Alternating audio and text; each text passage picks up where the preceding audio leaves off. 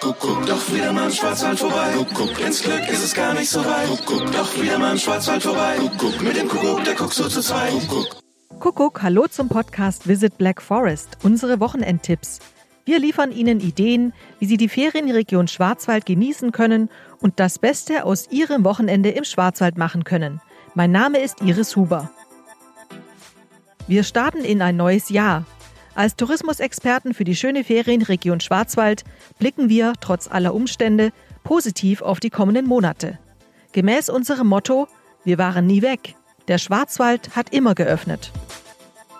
Ein privates Skivergnügen mit eigenem Lift, das bieten gerade einzelne Gemeinden im Schwarzwald an.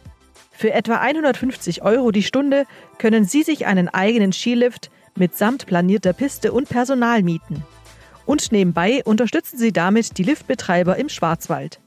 Lifte zur Miete gibt es beispielsweise in Herrischried, Tottnauberg, in Wieden, Kaltenbronn und St. Georgen.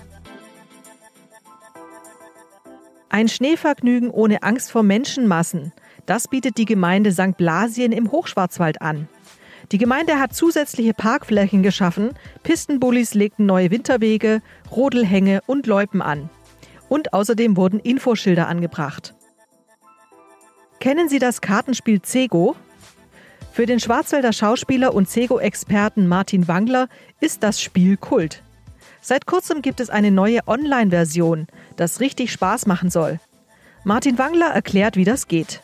Probieren Sie es doch einfach mal aus unter cego-online.de. Alle Tipps unseres Podcasts Visit Black Forest gibt's wie immer auch zum Nachlesen auf podcast-visitblackforest.info.